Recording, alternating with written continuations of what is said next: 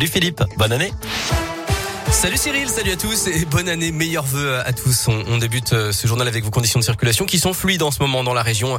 Ça circule bien, il n'y a pas de difficulté à, à, signaler. Bonne route euh, et prudence. À la une, une rentrée sous tension pour 12 millions d'écoliers, de collégiens et de lycéens en France.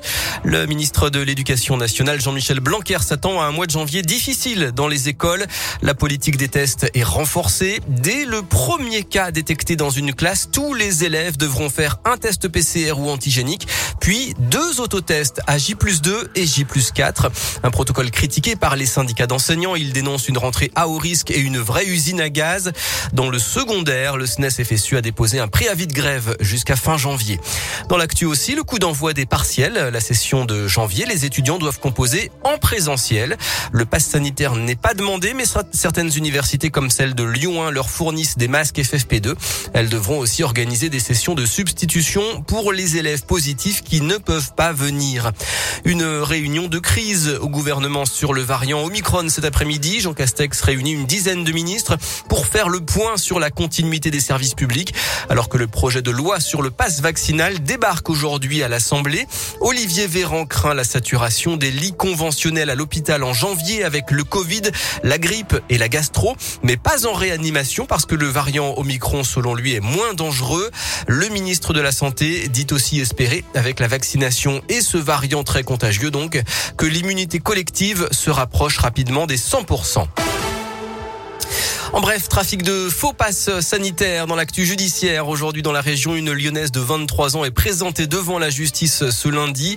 Elle avait été interpellée le 7 décembre près de Lyon d'après le progrès. Elle est soupçonnée d'avoir fabriqué des milliers de faux passes sanitaires. Elle aurait réussi à s'introduire sur le site de l'assurance maladie pour imprimer des faux passes qu'elle aurait ensuite revendus entre 50 et 100 euros. En sport et en rugby, au bout du suspense, le Loup est venu à bout du Racing 92 hier soir à Gerland pour la 14e journée de top 14. Victoire 37 à 35. Les Lyonnais sont 6e du classement, juste devant Clermont qui avait battu Toulouse samedi. À Bourg, des invités de marque à l'entraînement de l'USB mercredi. William Servaté, Karim Ghezal, membre du staff du 15 de France, viennent apporter leur expertise au nouveau manager général Bressan, Fabrice Estebanez, arrivé samedi. En foot, dernier club de la région en lice en Coupe de France, la S Saint-Etienne sera fixé son sort demain soir. Le tirage au sort des huitièmes de finale aura lieu juste avant la dernière affiche. Lance Lille prévu donc ce mardi à 21h. En attendant, le PSG joue ce soir à Vannes, équipe de quatrième division. Enfin, la, la météo, les éclaircies et de la douceur au programme cet après-midi dans la région avec 11 à Bourg et Saint-Etienne, 12 à Clermont et Lyon.